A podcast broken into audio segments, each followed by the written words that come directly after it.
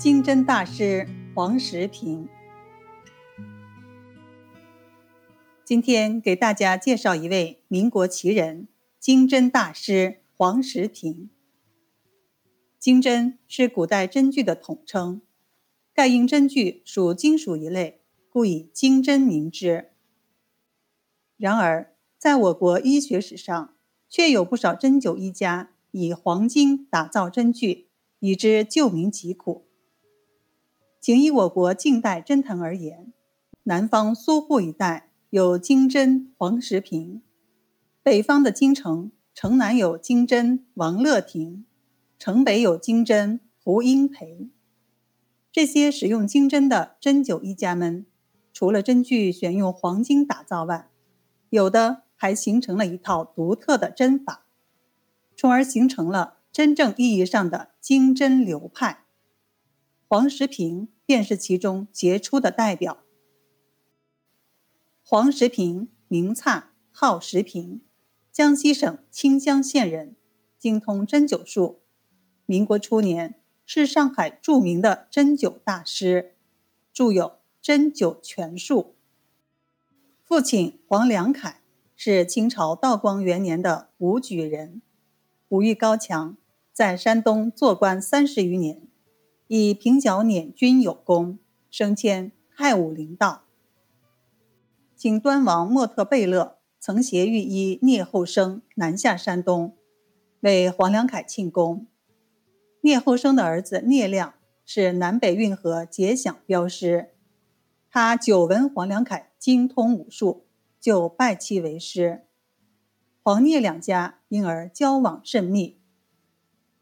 御医聂后生精于针灸，遇有疑难病症，一针奏效。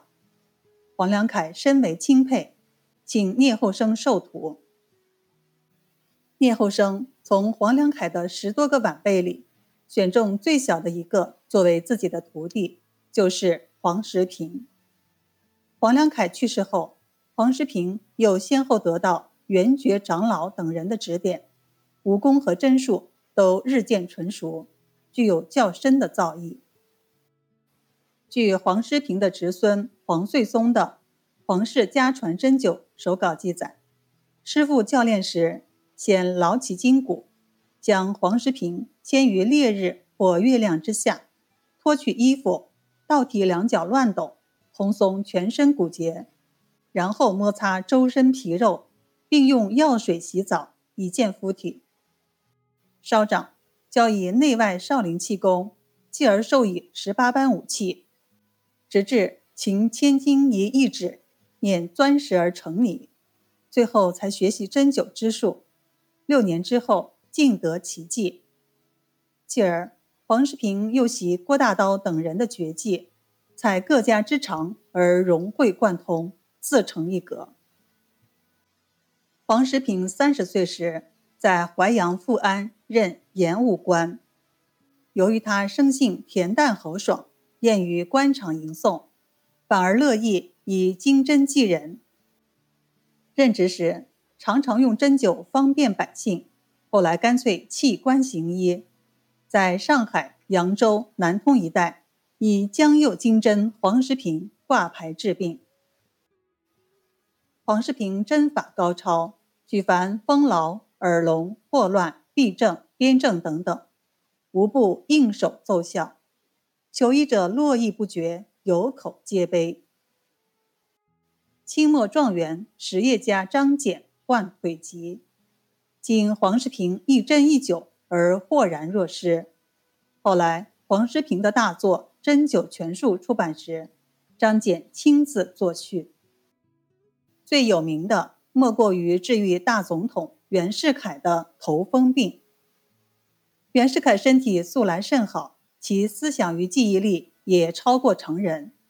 冬日不怕寒，头更不畏冷。在小站练兵时，于肃风凛冽之中，常光头出外。初不以为意，后因受风过久，时觉头痛，一遇思想太过，就发作。民国初年，遇有不如意事，头痛便发作，但不过数日就好了。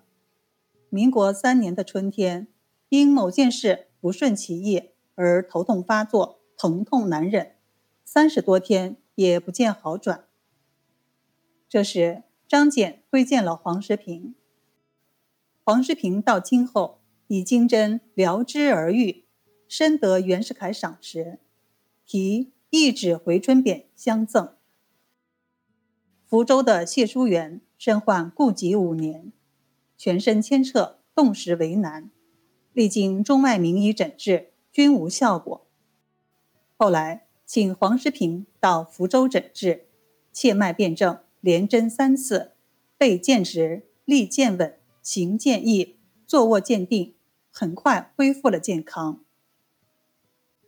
谢树元倾力相谢，筹金四万元，并写了《江西黄石平先生医德序》，广为印发，大家颂扬。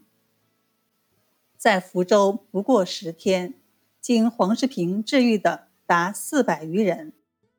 聋者聪，瞎者明。楼者直，跛者迟，渴者平，边者利欲，大家无不感激涕零。黄世平还用金针为著名的武术大师霍元甲治过病。此外，他还为不少外国人治过病。德国妇女戴丽丝腰部长了一个碗大的赘疣，针了三次就完全好了。意大利人雪罗右腹部长了一个赘疣，多方医治无效，害怕动手术，也经黄世平针治痊愈。德国人皮亚纳右脚痿痹多年，从德国远涉重洋前来求黄世平治疗，一针见效，二次即愈。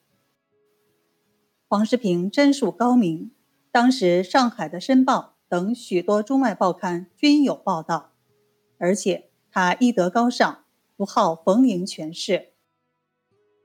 袁世凯称帝时，约为御医。南京督军齐燮元、上海督军卢永祥等一聘他为医官，黄世平均婉言辞谢。更为可贵的是他的爱国热情，他几次替洋人针好痼疾，为国争光。几次拒绝外国人的重金礼聘，维护国格。据黄氏家传针灸艺术介绍，黄世平针法特点有三：其一，必须精通少林拳术和内外气功，才能将全身的精气神三宝运于二指之上，施于患处，而有不可思议之妙；其二，纯用金针。因为金针光而不生锈，其性软，不伤筋骨，其味甜，能驱风败毒、补雷添虚、调和气血、疏通经络，较之铁石截然不同。黄氏用针软细而长，最长的达一尺三寸，最短的也有四寸，非用阴茎不能入穴。其三。取穴配穴略有不同，身前、补泻、随营、缓急、主客、上下、左右、腹背、脏腑、经络、变脉等等。凡下针前必慎重，可针不可针、可久不可久的，则反复审查。诊治病人时，必先切脉，沉思良久，立眉目，生杀气，将左右两手握拳运力。只闻手指骨啦啦作响，然后操针在手，擦磨数次，将针缠于手指上，复将伸指者数次，衔于口内，手如卧虎，势如擒龙，聚精会神。先以左手指在患者身上按穴，右手持针在按定穴位处点数次，将针慢慢以阴茎进入肌肉内。病者不觉痛苦，直达病所，针到病除。可见黄师平的医疗态度是何等的严肃认真。民国六年，即一九一七年，黄师平过世，终年六十七岁。